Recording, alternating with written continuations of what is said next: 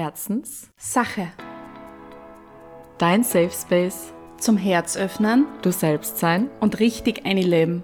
mit uns Uli Marinczek, und Verena Seidel, Soul Sisters und Mentaltrainerinnen aus Graz. die dich herzlich ehrlich mitnehmen auf die Reise zu dir selbst. Und jetzt Gibt's Deep Talk auf die Ohren? und Pommes für alle. Fangen wir an? Jetzt vom Mond. Ja, passt.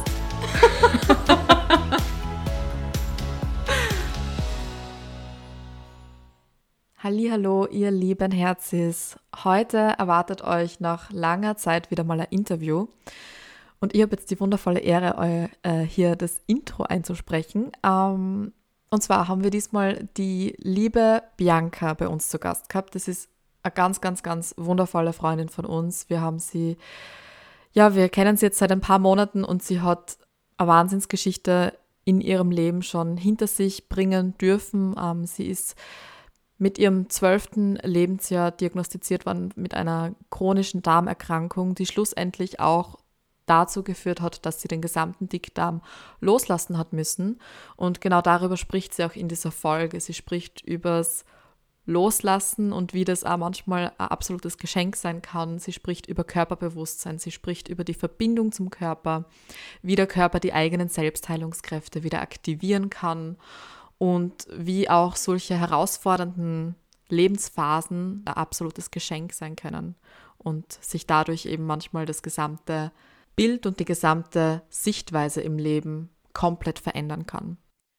Das mal vorweg gesagt, ähm, aber hört's einfach rein. Es ist wirklich ein wahnsinniges Geschenk. Wer sich auch gern mit der Bianca vernetzen möchte, wer sich gern austauschen möchte mit ihr, schreibt ihr einfach auf Instagram. Ihr findet alle Links auch in den Shownotes bei uns jetzt in der Beschreibung vom Podcast oder natürlich auch auf unserer Instagram-Seite bei den Posts zur Folge. Ansonsten ähm, schaut bei ihr auf Instagram at bianca.julia.luttenberger vorbei und sie freut sich über jeden Austausch und über jedes Herz, das ihr bei ihr lasst. Und danke, dass ihr da seid. Viel Spaß, viel Freude, viele Erkenntnisse, viele Aha-Momente jetzt beim Zuhören. Hallo und herzlich willkommen, Hallo. liebe Herzis. Heute von der Copacabana. Ja, auch in Graz gibt es eine Copacabana. Wir befinden uns bei Verena, großes kleines Bierseil, Homebase. Heute in meiner Küche, nicht wie sonst immer bei der Uli ihrer Küche. Und Genau. wir sitzen auch nicht zu zweit heute hier, sondern wir sitzen zu dritt hier. Wir haben nämlich wieder einen wundervollen Interviewgast, eine wundervolle Interviewgästin. Es ist wieder passiert, ihr Lieben. Endlich wieder mal ein Interview. Wir sind on fire und freuen uns, weil uns diese Person auch sehr nahe steht im persönlichen Leben. Also das ist auch persönlich natürlich, aber im Leben des Lebens, keine Ahnung, wie ich sagen soll, einfach persönliche Beziehung zu dieser Person, die große Liebe. Es ist sehr viel Liebe hier und wir begrüßen mit einem großen Herzpfeif Bianca! Hallo. Das war eine wundervolle Rampe, die wir da gebaut haben. ehrlich, mein Herz habt ihr inspiriert. Damit. Schön, dass du da bist, liebe Bianca. Vielleicht magst du dich ganz kurz vorstellen. Ja, tatsächlich ist das die Frage, über die ich mir am meisten Gedanken gemacht habe. Wirklich? Weil ich habe keine Ahnung, weil es ist so viel, was ich bin. Momentan bin ich da. Ähm, und wenn ich mir in irgendeine Schublade gerade reinsetzen müsste, dann wäre es wahrscheinlich die Schublade der Erleberin. Ich würde mir als Erleberin bezeichnen, die was als Antrieb Heilung hat. Ähm, mit dem Fokus drauf, so viel Freiheit und Verbundenheit wie möglich in die Welt zu tragen. Das ist so mein Her meine Herzenssache ist das. Dafür Ja, bin ich da. Ja. Genau, das wäre schon unsere nächste Frage gewesen. Was ist deine Herzenssache, die du Ja. heute in dieses wundervolle Universum schreist? Also meine absolute Herzenssache für heute. Ich habe tausend Herzenssachen, aber heute ist es auf jeden Fall diese Verbindung wieder mit sich, seinem Körper herzustellen, dieses wieder ins Fühlen kommen, bei sich ankommen, eben Heilung, Selbstheilungskräfte, das ist mein, meine Herzenssache, die was ich heute sehr, sehr stark mit euch teilen will. Das ist wundervoll. Hm. Was mich überhaupt zu dem Thema gebracht hat, Körper und dem ganzen Körperbewusstsein oder wieder Verbindung aufbauen, war, dass ich lange Zeit sehr, sehr getrennt von meinem Körper gelebt hat. Klingt jetzt komisch, war aber so. Mhm. Ähm, ich habe lange Zeit ein, eine chronische Darmerkrankung diagnostiziert gehabt und die hat mich sehr, sehr meinen Körper fühlen lassen, weil ich mich so sehr distanziert habe, aber halt nicht auf eine schöne Art und Weise. das war mit sehr viel Schmerz verbunden, sehr viel Leid und ähm, ja, die ganze Geschichte hat mich also ja, 14 Jahre begleitet und in dem Weg habe ich aber sehr viel gelernt, wie ich da wieder außerfinde und jetzt sitze ich da, bin gesund, zwar habe ich einen Dickdarm weniger, aber ich fühle einfach das pure Leben in mir. Wow. Boah, ich habe Gänsehaut. dass sich vielleicht jetzt auch die Menschen was vorstellen können. Bist du jetzt eine 64-jährige Dame, die hier sitzt mit 20 Katzen zu Hause?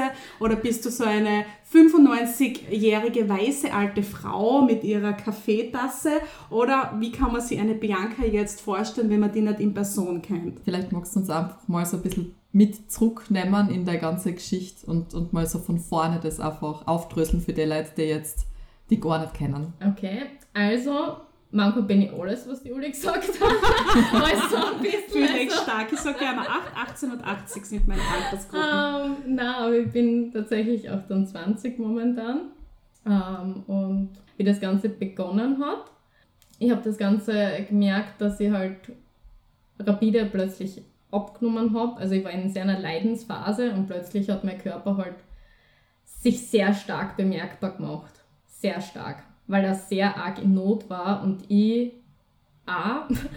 Und wir haben beide einfach keine Kommunikation miteinander geführt und er hat dann angefangen zum Schreien und das hat dann in Form gemacht, dass ich starke Bauchschmerzen gehabt habe, tausendmal aufs Heisel gerannt bin und dabei auch sehr viel Blutungen und alles gehabt habe. Also es war wirklich nicht schön. Und natürlich hat man da Energie Zero gehabt und das hat sich dann wirklich immer wieder so durchzogen. Man kann sich das vorstellen, das verläuft so in Schüben. Man hat dann wieder Tage oder Phasen, wo es einem gut geht, wo man, wo man nach außen geht und dann glauben die Leute, boah, ich sehe, die hat ja eh nichts. Mhm. Und dann bist du wieder daheim und kannst halt wirklich nur dein, dein Radius zwischen Bett und Klo findet mhm. da noch statt und sonst nichts. Da ist, und das ist halt dann immer ein bisschen schwierig gewesen. Ähm, ja, da irgendwie mit der Außenwelt das irgendwie zu, zu teilen, weil man sie, ich habe mir ja nicht mitteilen können. Also ich habe es nicht gekonnt, meine Gefühlswelt Ausdruck zu verleihen über die Sprache. Das war mhm. mir nicht möglich. Mhm. Und deswegen ist es mir rückblickend auf jeden Fall klar, warum der Körper so laut war, weil der einfach gehört werden wollte, mhm. weil er eine Stimme haben wollte, weil einfach gerade das, was ich da an, an Leidensdruck in mir seelisch erfahren habe, der hat irgendwie das umwandeln müssen, das, was passiert, dass so eine Veränderung kommt. Mhm. Und du bist jetzt wow. 28. Genau. Das heißt, damals warst du wie alt, wie das losgegangen damals ist? Damals war ich zwölf Jahre alt, wie das angefangen hat. Und dann hat sich das peu à peu jedes Jahr ist immer, also mein, jedes Jahr war mit, mit einem Schub verbunden. Es, ich habe sehr viele Medikamente durchgehabt, sehr viele schulmedizinische Erfahrungen, die was nicht schön waren. Mhm. Und ähm, ja, das heißt, das ist eigentlich auch voll die spannende Zeit oder halt eigentlich eine Zeit, wo, wo sie sowieso extrem viel tut im Körper. Wie würdest du sagen, was hat die ganze Zeit und die ganze Reise, wie hat, wie hat, was für einen Effekt hat das auf deinen Körper gehabt und auf die Beziehung zu deinem Körper vor allem? Also erstmalig, wie das Ganze passiert, also ja, wie ich einfach krank geworden bin, war da ganz viel Widerstand, äh, sehr viel ähm, nicht wahrhaben wollen, also sehr viel Ignoranz auch. Dadurch ist der Körper einfach lauter geworden. Also das hat schon mal nicht funktioniert. das war so mal die ersten, ja die ersten ein, zwei Jahre waren sicher so, wo ich mir gedacht habe, das kann es ja nicht sein, ich bin jung, es kann nicht sein, dass ich, ich jetzt jeden Tag Tabletten ohne Ende schlucken kann. Mhm. Das, das gibt es nicht in dem Alter. Also da war sehr, ja, sehr viel Ignoranz am Start und mhm. dann ist halt gekommen, ja, so komme ich nicht weiter. Da war wirklich so ein Punkt mit, ja, der war ziemlich rasch da. Der war eigentlich eh so Ende 13 da, wo mein Körper fast, also fast aufgeben hätte. Also da war es wirklich schon hart an der Grenze, dass ich noch da in diesem Leben geblieben bin. Ähm, ja, da war ich auch nur mit einem Fieber, Fieberdelirium und so weiter. Und da war für mich so der Punkt, dass ich, also da habe ich auch so eine Nahtoderfahrung gehabt mit, mit meiner ähm, eigentlich Uroma, aber ich habe immer Tante gesagt und ich habe es zu dem Zeitpunkt nicht gewusst, aber sie ist an dem besagten Abend, wo ich einfach nicht mehr wollte und nicht mehr kennen habe und auch gemerkt habe, mein Körper kann auch nicht mehr. Da haben sie eigentlich nur mehr gewartet, dass irgendein Medikament greift, äh, ist der an meinem Bettende gesessen und ich habe gesagt, ja passt, nehme ich mit so auf die Art, gell? Und ähm, dann hat diese Frau, das war eine junge Frau, hat dann gesagt, na, sie bleibt da sitzen, sie halten mir meinen Fuß und die Nacht überstehen wir und es ist noch nicht meine Zeit, so auf die Art. Und die hat mich den ganzen Abend begleitet. Und dann ist am nächsten Tag der Doktor reingekommen und hat mir eben so ein, ja, ein Medikament gegeben, was unter Chemo fällt. Und wollte das nur ausprobieren, ob das noch greift. Und das hat dann, war quasi so mein Lebensretter in dem Moment. Ähm, und das war für mich so ein einschneidendes Erlebnis, wo ich gesagt habe, so und jetzt da äh, muss ich irgendwie auf Ursachenforschung oder irgendwie auf Forschung gehen, damit es mir irgendwie besser geht. Mhm. Weil ich bin jetzt nicht mehr umsonst, also umsonst, ich war vorher nicht umsonst da, aber es hat sich für mich definitiv was verändert in, dem, in der Sinnhaftigkeit, dass ich noch was erleben will oder dass ich die, aus dieser Situation außer will. Mhm. Dass mhm. so irgendwie, da muss es irgendwie einen Weg außergeben. Mhm. War schon der erste Zeitpunkt, wo ich mir gedacht habe, so jetzt, da muss ich mich irgendwie mit mir verbinden, aber ich muss sagen, ich habe es sehr, sehr schwer geschafft, weil immer wieder halt, das ist zwar ein schöner Gedanke und man weiß ja, dass es wichtig ist, aber erstens ist man mal noch immer in der Pubertät und zweitens, da ist um mich herum immer wieder in meinem Familienleben so viel passiert, dass immer mein Nervensystem auf, auf Anschlag gelaufen ist und man kann so viel wollen, wie man, wie, wie nur was, was in deinem, also mit deinem Kopf und deinem Verstand kann man Sachen wollen, aber wenn du da nicht irgendwie irgendeine Ruhe in dein Nervensystem einbringen bringen kannst, dann hat das, dann findet das keinen Anklang. Da kannst du denken, was du willst, da kannst du machen, was du willst. Wenn du dich in einem Umfeld befindest, was dich ständig unter Stress setzt, dann wird das nicht passieren. Also da kannst du so viel meditieren offensichtlich oder was weiß ich, mhm. wenn du da nicht wirklich einen inneren Zugang zu deiner inneren Ruhe findest. Mhm. Ja, und das habe ich da wieder lang gebraucht. Und ich habe vielleicht einen dicken zu lang gebraucht, so für, für, mein, für den Geschmack meines Dickdarms, weil der hat dann schon gar nicht mehr so gut mehr ausgeschaut am Schluss. Also der war schon ziemlich am Ende dann, obwohl ich schon gefühlt ein besseres Leben nach außen geführt habe. Mhm. Obwohl ich jetzt rückblickend sagen muss, das war auch ständig unter Stress geprägt. Das ist mir erst jetzt aufgefallen, wie, also dass ich unter Dauerstress trotzdem stand, weil für mich einfach die Klo-Thematik immer mhm. so groß war. Mhm. Also ich war, das, ich war so eine richtige Klogeisel. Also wenn, wenn kein Klo in der Nähe war, war für mich das Stresslevel oben über, über, über den Schädel hinaus. Das kann man, also ich verstehe es bis heute nicht, wie ich das ständig mhm. habe, können, muss ich ehrlich sagen. Für, für den Kontext aufgrund der Schmerzen im, im Dickdarm. Aufgrund und der Schmerzen der, des Dickdarms, und ich sage es ja ganz ehrlich, wenn du so einen Schmerz hast, du kannst oft den Stuhl auch nicht halten, was heißt oft, aber manchmal ist es halt passiert. Und mhm. deswegen hast du rasch auf die Toilette gehen müssen, weil sonst da, ja, geht's halt in die Hosen und das ist nicht mhm. angenehm. Nicht mhm. als junge Frau die was da irgendwie, ja, die, ja, das kann man sich nur vorstellen, eine junge Frau, die was ihren, ihren Scheiß nicht halten kann.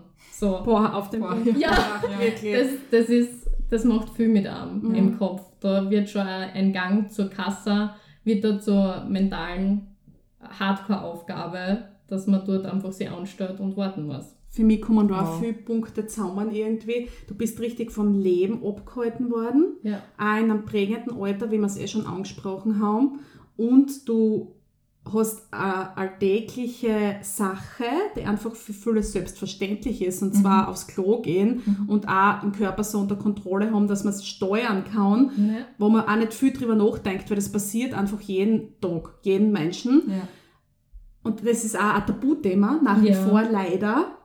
Und das hat dich richtig gegeißelt. Also du warst Voll. richtig eingesperrt irgendwie. Ja. Dadurch, weil du hast ja auch nicht am Leben teilnehmen können, eben ohne krank zu sein. Also du warst wirklich richtig. Ja, es war einfach anstrengend am Leben zu sein. Ja. Wenn ich am Leben teilnehmen wollte, dann halt unter sehr großer Anstrengung, Entweder, dass ich eben vorher wirklich nichts gegessen habe und dann hast du halt nicht viel Energie. Mhm. Ich sollte auch so auf Halbgas unterwegs sein. Mhm. Und ähm, ja, und sonst habe ich, mir, hab ich den Kreis sehr eingeengt. Also von Verbindungen zu anderen Leuten aufbauen. Irrsinnig schwer für mich gewesen, weil ich es einfach nicht über langen Zeitraum halten habe können, weil die Energie gefällt hat. Oder weil ich mich immer wieder zurücknehmen habe müssen, weil, ja, weil das einfach der Körper halt wieder zu laut war. Mhm. Wahnsinn. Boah, wir, sitzen gerade beide da so und, und denken uns, wow. Ja, ich finde es immer wieder schön, was mit Menschen passiert, wenn sie sich uns öffnen. Also wirklich mhm. an dem Punkt danke, dass du die Geschichte mit uns mhm. teilst, weil eben das angesprochene Tabuthema bei vielen Menschen Thema ist und es gibt mhm. einfach so Sachen, die gesellschaftlich nicht besprochen werden. Das ist ja, ja. Krankheit generell und überhaupt, wenn es dann über Darmkrankheiten hinausgeht, das ist ja ein Thema, über das redet man nicht gern, über seinen Scheiß, wie man vorher schon so schön gesagt, ja. Haben, ja. so schnell gesagt hast, Bianca, wenn man Scheiß nicht zusammen hat. Das ist wirklich bewundernswert, dass du da stehst und da sitzt mit uns und das teilst, weil du wirklich durch die Krankheit ja auch über dich hinausgewachsen bist. Definitiv, ja, es war mein größter Lehrmeister. Ist es auch bis heute, weil ich muss sagen, also um da an der Geschichte anzuknüpfen, ähm, wie das Ganze weiterging, ich habe gesagt, der Dickdarm war dann sehr im Arsch und ich, dann hat man eben nicht mehr gewusst, ob da drin ein Krebs wächst oder nicht und deswegen war dann die Entscheidung, ich habe gewusst, ich will für den so lange kämpfen, wie es geht. Und mein Wunsch war es immer, dass er gesund wird, mein Dickdarm. Ich habe alles gefühlt dafür down. Aber man muss, ich habe gewusst, wenn Krebs im Raum ist, dann bin ich bereit, den Dickdarm rausnehmen zu lassen. Und das ist dann auch passiert. Und der ist aufgrund dessen entfernt worden, oder dieser diese Krebsverdacht ist dadurch entstanden, dadurch, dass da über diese ganzen Jahre, über diese 14 Jahre, muss man sich vorstellen, dass da ständige Entzündung drin war. Mhm. Und entzündetes Gewebe ist halt der Indikator, also ist so die, die, ja, der Indikator dafür, dass Gewebe sich verändern kann, dass, es Krebs, dass, ja, genau, dass, mhm. dass, dass Krebszellen dort wachsen können. Und bei mir konnte das nicht mehr ausgeschlo äh, ausgeschlossen werden. Deshalb war das dann so, dass ich den rausnehmen habe lassen. Und war rückblickend sicher das Härteste, was ich jemals getan habe aber mhm. auch rückblickend das Schönste, was ich dann habe. Also mhm. es ist irgendwie so richtig. Ja, es war gleichzeitig irgendwie wie so ein Befreiungsschlag eigentlich für die. Ja. Aber ich muss auch ehrlich sagen, auch wenn es so sich komisch für manche anhört, weil man so denkt, ja, dieser Dickdarm, der hat dann immer so vom Leben abgehalten und so und hat viel Schmerzen bereitet und viel Scheiß damit äh, ist, ist dadurch entstanden irgendwie. Ähm, aber ich muss sagen, es war so ein schierer Abschied mhm. von dem. Ja, das ist bei mir gerade so hochgekommen. Du verabschiedest dich auf einen Körperteil, das ja. zu dir gehört. Und die Entscheidung einmal zu treffen und zu sagen, okay, ich bin soweit, ich bin bereit, ich lasse das jetzt los, ich lasse das gehen. Das ist ja wüt. Also wirklich, da habe ich gerade voll ja. die Gänsehaut gekriegt, weil du sagst zu einem Körperteil von dir Goodbye. Ja, mhm. voll. Mhm. Das war wirklich, ich habe sogar einen Abschiedsbrief an, an ihn geschrieben. Wirklich? Quasi. Ja. Okay, wow. Ich wollte gerade fragen, wie du das dann für die, also wie du erstens die Entscheidung getroffen hast, aber wie, was dich auch dabei unterstützt hat, diese Entscheidung zu treffen. Ähm, grundsätzlich habe ich mir bewusst gemacht, es war für mich das eine Ziel und das habe ich immer vor Augen gehabt, auch wenn es für die ganzen 14 Jahre für mich überhaupt nicht fühlbar war. Ich will ein gesundes, freies Leben führen. Das war mein absoluter Fixstern. Und ich habe echt alles losgelassen, was mir davon abhaltet. Und dann war für mich der Punkt da, wie ich dieses Krebsthema gehört habe, habe ich mir gedacht, okay, jetzt ist wohl an der Zeit, um das vielleicht erreichen zu können. Mhm. Dann muss ich ihn gehen lassen. Und das hat sich aber so schmerzhaft angefühlt, weil in der, also wie das dann war, das war wie so eine Lupe auf das ganze Ding. Also ich muss sagen, da habe ich den Fokus und die Klarheit meines Lebens erlangt während dieser Zeit, wo diese, also wo, ich, wo das feststand, dass der rauskommt, weil ich da nochmal so hardcore reflektiert habe, warum das alles war. Oder ich habe viel eingespürt und halt sau viel Informationen halt gekriegt und da habe ich einfach für mich noch mehr erkannt, der hat er war da, wenn ich für mich nicht die Grenzen habe setzen können. Er hat mich ins Bett eingepfeffert, wenn ich Sachen gemacht habe, die was absolut mir nicht entsprochen haben. Mhm. Und das wow. habe ich dann eben in diesem Abschiedsbrief habe ich mich einerseits bedankt, aber wenn das eben komplett vielleicht ganz komisch für manche wirkt, dass man sich bei so einem schmerzhaften Teil bedankt, aber ich war so dankbar, dass er mich das jetzt rückblickend erkennen lässt, was er da für mich gemacht hat und ich habe ihm auch versprochen, dass ich das ab diesem Zeitpunkt, wo er draußen ist, für mich selber wirklich machen werde. Ich werde mir die Grenzen halten. Ich, ich bin nicht mehr angewiesen darauf, dass mir irgendein kranker Körperteil von mir sagt, wo halt ist, sondern ich habe mir das Versprechen gegeben, auch in Gedenken, in ewigen Gedenken an meinen Dickdarm, äh, dass, dass ich meine Grenzen wahre. Genau, das war so dieses ähm, Ding, wie ich damit um und die Entscheidung habe ich tatsächlich einfach getroffen, weil es da einfach einen Pakt in mir gegeben hat, wo ich gewusst habe, okay, auf, auf den Tod lege ich es jetzt nicht nochmal an, weil das Leben ist mir wichtiger. Mhm. Ganz einfach. Und ja. kann man sagen, dass das Erlebnis damals wirklich am Bett, als du diese Frau gesehen hast, dein Anker war, hast du dich da immer wieder zurückerinnert? Weil das war für mich so, was jetzt außerher der Wendepunkt. Du hast gesagt, okay, entweder oder. Also mhm. entweder ich gebe jetzt auf oder ich kämpfe weiter. Und dann hast du dich dafür entschieden. War das so wie ein Anker, dass du immer gesagt hast, okay, ich habe mich committed, ich habe mich entschieden, ich habe die Frau gesehen und habe gewusst, es geht weiter, es ist noch nicht die Zeit gekommen, ich will leben und dann habe ich da so Lebensmut gefasst und dann hat die das so durchtragen durch die wirklich lange Zeit, weil 14 Jahre, das ist eine Nummer. Mhm. Ja, tatsächlich war das so. Das war für mich echt so ein bisschen ein Wendepunkt. Auch ab dem Zeitpunkt, glaube ich, ist es auch passiert, dass ich eben durch das Auseinandersetzen mit mir, mit meinem Körper und dem ganzen Empfinden, dass ich auch zu meiner Stimme gefunden habe. Ich habe angefangen, mich mitzuteilen, dadurch, dass ich eine Suchende dann war.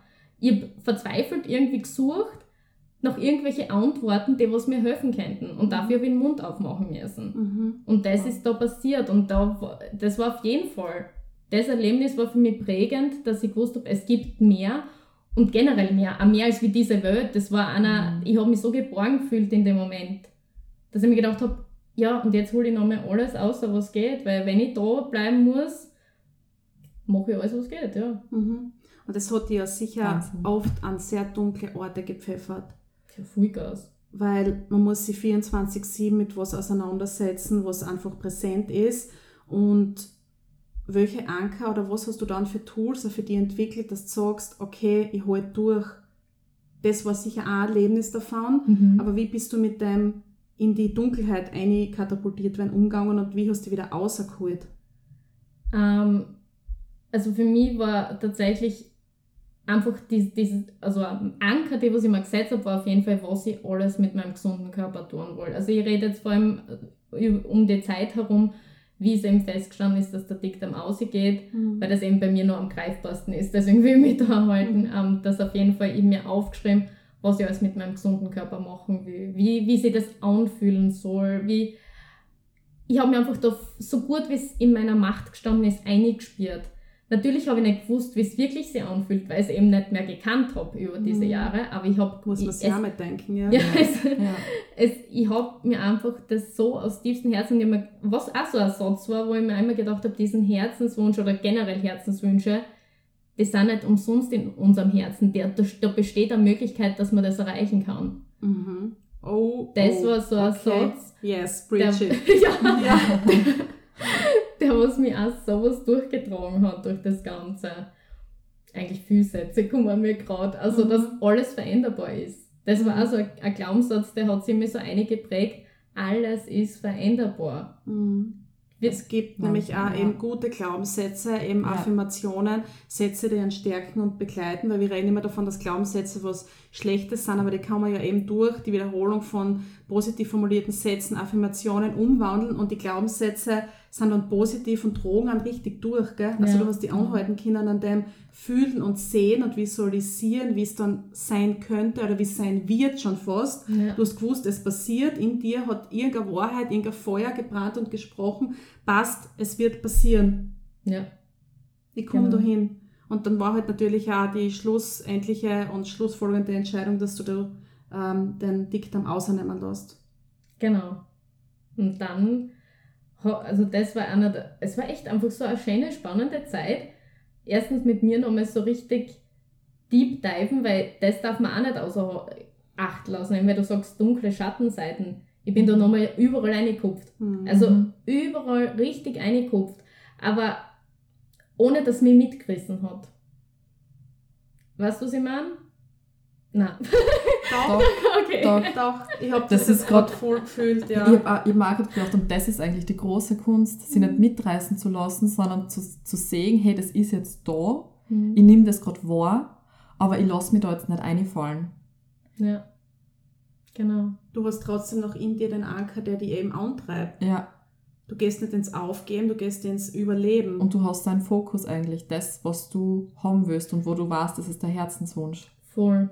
Und ich glaube, was auch ganz hilfreich ist, wenn man es nicht immer drauf ankommen lässt, dass es einen übermannt. Weißt du, was ich meine? Dass man dem schon ein bisschen entgegengeht. Mhm. Weil dann ist man schon in einer anderen Position, als wie wenn man jetzt dauernd quasi vor was davonrennt und das holt die ein, Mhm. als wie wenn du da einfach drauf zugehst aktiv und sagst, okay, ich stelle mir dem jetzt. Ich schaue mir jetzt den Scheiß an.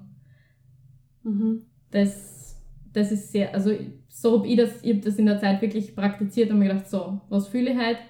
Ist da irgendwo ein Ecken, was halt gesehen werden will? Schauen wir mal, wie so ein Höhlenforscher mal durchgegangen, Ja. ob sie irgendwas sagt. Scheines Bild. Ja, Und du hast ja gesagt, du hast die Stimme dann gefunden.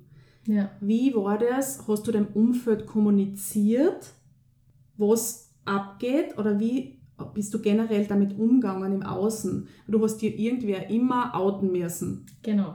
Ja, das ist genau dann passiert, dass ich mehr angefangen habe, darüber wirklich zu sprechen, wie ich mich fühle, was ich gerade brauche oder was ich glaube, dass ich gerade brauche und dass ich auch offen eben einfach nicht mehr meine Schmerzen auch verstecke, sondern dass ich es einfach sage, bevor ich einfach, wenn es wieder an, also irgendwann an wieder, dass ich einfach sage, du, ich habe echt gerade Schmerzen, kann man bitte einfach kurz leise sein. Weil Mhm. sonst war ich Wow. einfach nur teilweise aggressiv, weil ich es verstecken wollte Ja. und habe die Leute sehr von mir ferngehalten oder ich habe einfach also Kontakt plötzlich nicht mehr gehalten, weil ich einfach mir gedacht habe, das will ich ja keiner antun. Mhm. Du wolltest das kein antun. Du Ja. wolltest dich nicht an, also Ja, anmuten, jemanden zumuten. So, ja ne? genau. Mhm. Ja, das hat sich ja teilweise so angefühlt, weil es für mich schon so anstrengend war. Habe ich mir gedacht, wie anstrengend muss das für mein Umfeld dann auch mit sein. Mhm. Genau. Und du hast dir vorher gesagt, eben der Dickdarm ist dann rausgekommen. Mhm. Wie ist, das, wie ist das Ganze passiert? Ist das von heute auf morgen passiert? Ist das, war, waren das mehrere Schritte? Ähm, wie, wie, wie war da der Prozess? Also der, der Heilungsprozess, der dann vielleicht auch innerlich bei dir losgegangen ist.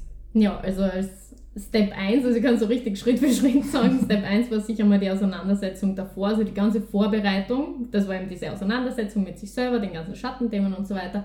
Und dann war der zweite Punkt, dass ich gesagt habe, einen richtigen Chirurgen finden. Das war ganz, ganz wichtig. Also jeder, der was irgend so eine Darmgeschichte hat, wo der Darm rauskommt, der richtige Chirurg ist alles. Mhm. Und da rede ich jetzt nicht nur vom Können, das ist natürlich auch wichtig, aber es muss energetisch oder halt einfach der Vibe muss stimmen. Mhm. Und das habe ich beim ersten absolut nicht gefühlt, den was ich getroffen habe. Der zweite war einfach mein absoluter Team-Buddy. Mhm. Und mit dem habe ich gewusst, trocke ich das aber sowas von.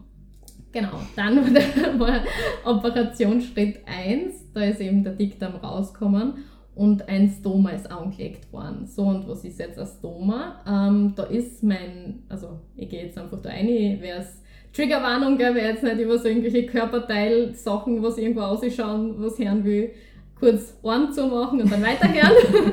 ähm, aber da ist eben die, äh, also es ist ein künstlicher Darmausgang einfach, wo der Dünndarm dann durch die Bauchdecken nach draußen schaut und da hat man dann so ein Sackerl drüber picken und da rinnt einfach dann dein Scheiß außer Mhm. in das Sackerl und ähm, ja, das war dann mein Begleiter, den habe ich Ed genannt. Das war mein Weg in mein Paradies. Ich habe diesen Typen, in Anführungszeichen, geliebt, diesen Titel. Aber wenn es quasi da das erste Mal diese Krankheit wirklich nach außen sichtbar wurde, Mhm. obwohl wenn ich angezogen war eigentlich auch nicht, aber Mhm. sonst, Mhm. ähm, da hat er mir einfach, ich, hab, ich war auf einen Schlag, war ich schmerzfrei. Ich habe endlich, zuerst habe ich am Anfang ein bisschen noch beim Essen aufgepasst, aber dann habe ich viel loslegen können. Mhm. Ich habe einfach essen können, was ich wollen habe. Ich habe keinen Schmerz empfunden. Ich habe plötzlich gemerkt, wie sich das anfühlt. Das alles, was ich mir vorher vorgestellt habe, zum Leben. Also dieses sie am Körper fühlen, auch wenn er sie bewegt, dass das auch nicht nur mir macht, sondern dass es an Energie bringen kann. Das, das war für mich alles eine neue Welt. Okay, wow, du hast eigentlich dein System komplett umschreiben müssen. Vollgas. Weil du musst das einmal zusammenbringen, dann von heute auf morgen so zu leben, weil das ist ja auch eine Umstellung. Ja. Weil du warst ja eine gewisse Routine gewohnt und die Schmerzen gewohnt und es gewohnt nicht alles essen zu können und müde zu werden und auf einmal ist das gegangen. ja. Das ist eine komplett neue Realität eigentlich. Eine komplett neue Identität da irgendwie. Vollgas. Also, das war wirklich. Aber es war so schön, endlich habe ich das Gefühl gehabt, ich kann mich selber wieder leben. Man, man, davor war ich immer gehemmt. Das, ich war immer unter dem Schleier dieser Krankheit unterwegs. Deswegen bin ich vielleicht nach außen ruhiger umgekommen oder ähm, zurückhaltender oder vielleicht nicht so gesellig, weil ich mich halt eher im Hintergrund gehalten habe, weil ich sehr mit mir beschäftigt war. Da und hinzuhören, was tut gerade weh, was ist jetzt gerade gebraucht oder was auch immer. Und mit einem Schlag habe ich endlich so mein Naturell wieder leben können. Hm. Das, das war überwältigend und ich habe sau oft geredet aus Dankbarkeit in der Phase. Also ständig, Ja. der, jede kleinste Chance. Einfach nur einen Toilettengang zu erleben, wo man nicht vor Schmerzen halber stirbt oder einfach, weiß ich nicht, Bohnensalat essen. Geil. Oh, Bohnensalat. Ja. Ja. Unser, unser Ding. Liebe, unser Ding. Ja. Wir essen zu dritt Aber- gern Bohnensalat. Unser Hobby. Na, aber das ist nämlich so verrückt, weil du gerade vorher gesagt hast, du, du warst so in dich, in dich gekehrt und so, so zurückhaltend und so ähm, auch nicht unbedingt äh, ähm, äh, nicht kommunikativ, wie, wie hast du gesagt? Ähm, ja, nicht so kontaktfreudig. Kontaktfreudig, genau. Ja. und wir erleben die jetzt einfach als das komplette Gegenteil. ja. Ja, weil ich das bin. Ja, Weil ich einfach das bin Ja. auch und weil ich es endlich leben darf. Das war mir teilweise eben nur zu kurzen Frequenzen möglich und jetzt Mhm. kann ich es halt immer tun und das Mhm. ist geil. Was ich auch so spannend finde, und das ist voll paradox, zuerst hast du die Krankheit verstecken können und sie war nicht sichtbar. Und du hast voll gelitten. Ja. Und dann ist sie rausgekommen und war richtig sichtbar. ja. Und es war für die eine Befreiung. Weil Voll viele geil. haben die dann sicher angeschaut, wenn eben der Beutel sichtbar war, Ed, wie du ihn genannt hast, mit mitleidendem Blick oder so ein bisschen, oh, mal die Arme, was das Ja. so bisschen abschätzig vielleicht. Du hast sicher viele Erfahrungen damit gemacht, aber du warst befreit. Ja, tatsächlich habe ich überhaupt keine abschätzige äh, Ding. Vielleicht war mein Blick auch nicht dafür offen, weil ich einfach so gehypt war von dem Sackerl, weil es mir einfach so viel Freiheit, es war mir so scheißegal, was ist, aber wenn du da einfach keinen Schmerz mehr hast, wenn es einfach so ein neues, es einfach das Leben leben kannst, dann ist dir das so scheißegal, wenn irgendwer schief dir anschaut. Ich war auch mit dem Ed allein Urlaub, also nur ich quasi, ich und mein Sackerl und bin dort schwimmen gegangen. Ich war Mhm. allein am Strand. Das war das Schönste überhaupt. Ich habe nicht einmal das Gefühl gehabt, mich schaut jetzt wer an, wegen dem Sackerl, sondern ich hab das Gefühl, ja klar, ich fühle mich einfach richtig geil. Klar, dass die Leute schauen, so auf die Mhm. Art. Und wahrscheinlich war es eben auch genau nicht so, dass sie die angeschaut haben, weil wie innen so außen, du hast das ausgestrahlt, dass du pure Lebensfreude bist. So Genau. wie wir die eben kennengelernt Mhm. haben und wie wir die wahrnehmen. Ja, na, das war tatsächlich tatsächlich echt schön. Und eben der erste Schritt war, dass der Ad gekommen ist. Beim zweiten Schritt wurde da mein Dünndarm auch noch anders verlegt, ähm, damit eine Rückverlegung wieder möglich war. Da habe ich auch noch eine Zeit mit meinem Ad gehabt und ganz am Schluss äh, habe ich dann mich auch vom Ad wieder verabschieden müssen. Das war auch wieder mit einem Abschiedsbrief zusammen. Äh, ja, da, eben das habe ich allein in dem Urlaub gemacht, dass ich da mit ihm nochmal das gefeiert habe, unser da- gemeinsames Dasein und dann habe ich mich verabschiedet von ihm. Ja. Das heißt, du hast den Wahnsinn. Eltern auch loslassen dürfen. Ja, aber das Leben, was ich mit ihm geführt habe, nicht. Also das lebe ich noch immer. Mhm. Mhm. Das ist das Schöne. Das ist das Schöne, Wow. das ist voller Wachstumsprozess. Ja. Vollgas. Und du hast ja vorher ganz am Anfang gesagt, wie du die vorgestellt hast, dass du ja eigentlich für Heilung stehst. Ja. Und für alle Leute, die vielleicht gesundheitlich ähm, Thematiken haben oder vielleicht sich Sorgen machen oder gerade in so einem ähnlichen Zustand sind, vielleicht auch aufgrund von einer anderen Diagnose. Was würdest du sagen, waren für die so die, die Ankerpunkte schlechthin oder die Switches im Kopf schlechthin, die die einfach immer dranbleiben haben lassen, die dir die, die einfach unterstützt haben, die dir Hilfe waren, wenn du so auf ein paar Punkte so raushauen Also müsstest. grundsätzlich kann ich dann nur den Satz nochmal wiederholen, was wirklich so wie ein Mantra war, alles ist veränderbar. Sie das wirklich wie in irgendwas einfach einbrennen, so ist das. Und was für mich auch sehr begleitend war, war dieses, sich das zu erlauben, egal was der Rest der Welt sagt. Und, und ich habe mir viel Sachen durchgeschaut, wie scheiße solche Operationen verlaufen können. Und da habe ich gleich ganz schnell wieder weggeschaut und mir genau auf die konzentriert, wo es gut gelaufen ist. Mhm. Und ihr, wenn du das irgendwo im Außen siehst auf dieser Erde, ist schon sehr viel, viel, viel getan, wenn du das entwickeln kannst, das als Möglichkeit für dich auch anzusehen. Wenn, wenn du dir das erlaubst, dieses einfach das Un Unmögliche für möglich zu halten. Das war einfach so dieses Ding. Das ist jetzt, deswegen war für mich, ich habe das einmal betitelt als Wunder. Ich, ich mache jetzt mein Wunder wahr, ja, weil es es einfach für mich so angesperrt hat. Weil so viele Ärzte gesagt haben, ja, dann kannst, es waren so viele Aussichten, die was auf ein schwieriges Leben aus, also mich hinblicken haben lassen, auch nach dieser Operation. Also es war nicht so, jetzt schneiden wir den Darm aus und danach hast Teil live, sondern da hat es auch geheißen, vielleicht bist du dein ganzes Leben inkontinent und kann, checkst nie mehr, wenn du aufs Klo gehst. Oder du brauchst vielleicht für immer in, in, in Stoma, also in ein Sackerl am Bauch. Da habe ich mir gedacht, das ist das Ganze, das ist der Worst Case, das ist das Geilste, was mir passieren kann. Da war schon mal, war schon mal richtig klasse. Und sonst, also dieses Unmögliche sich erlauben, das ist auf jeden Fall sau, sau wichtiger Punkt. Dass man da immer so diese, sie auch Fixpunkte eben im, im Außen eben auch sucht, wo es schon mal geklappt hat. Und sie drauf hängen. Und immer wieder dran erinnern. Und sie auch dran erinnern, jetzt kommt was aus einer der wichtigsten Sachen ist, was, wenn du einen Kratzer hast, dann fragst du dich auch nicht, ob dein Körper das schafft, wieder zum Heilen. Weißt? Da, da fragt sie niemand.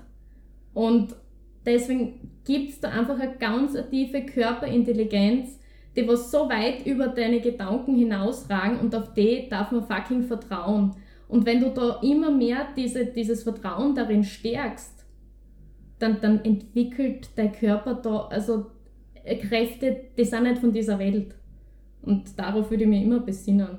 Deswegen habt das gleiche Vertrauen, dass so ein Kratzer heilen kann, wie ihr selber auch, egal ob das jetzt psychisch ist oder körperlich oder whatever.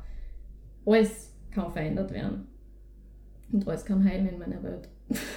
Also für mich bist du eine Person auf dieser Erde, die so viel mitgibt und mitschenkt. Also mhm. wirklich die Geschenke an die Welt gibt. Wir mhm. kennen uns, glaube ich, alle, also wir zwar und auch alle, die jetzt zuhören, so viel mitnehmen von deinen Worten, Absolut, egal ja. in welcher Lebenssituation man sich befindet. Das ist so wertvoll, was du sprichst und sagst. Mhm. Und ich glaube, du hast auch vielleicht durch deinen Weg oder gerade deswegen zu einer Profession gefunden oder zu einer Passion gefunden, die du gern leben möchtest, oder? Du Definitiv. willst gern in die Welt was tragen, was du schon immer in dir gehabt hast. Ja definitiv. Also ich, ich spüre es einfach so sehr, dass ich Wegbegleiterin sein will oder ich bin es einfach, weil ich, darf, ich fühle einfach, dass ich dafür da bin, mhm. dass ich Menschen dabei begleiten darf, wie sie wieder richtig eine Kommunikation mit dem Körper aufbauen, wie sie da einfach wieder zu sich Verbindung aufbauen und eben sei es drum, Selbstheilung anzuregen oder einfach ein geiles Leben anzustreben. Einfach und dafür ist einfach ein geiler Kontakt mit sich ist so, so wichtig. Das ist das Fundament. Und es klingt jetzt so easy, aber die meisten sind so weit weg von sich. Weil sie halt irgendeiner Norm entsprechen wollen. Wollt ihr auch. Ist ja nichts Verwerfliches. Ich meine, wenn, wenn keiner will einfach anders sein oder vielleicht irgendwie auffallen. Aber manchmal ist es halt notwendig, damit es natürlich ist und nicht normal, sondern dass es einfach natürlich ist. Weil normal sein hat nicht immer oft was mit natürlich sein zu tun. Also wirklich, dies unterschreibe ich millionenfach. Wir schreiben die Welt um. Hm. Miteinander. Ja.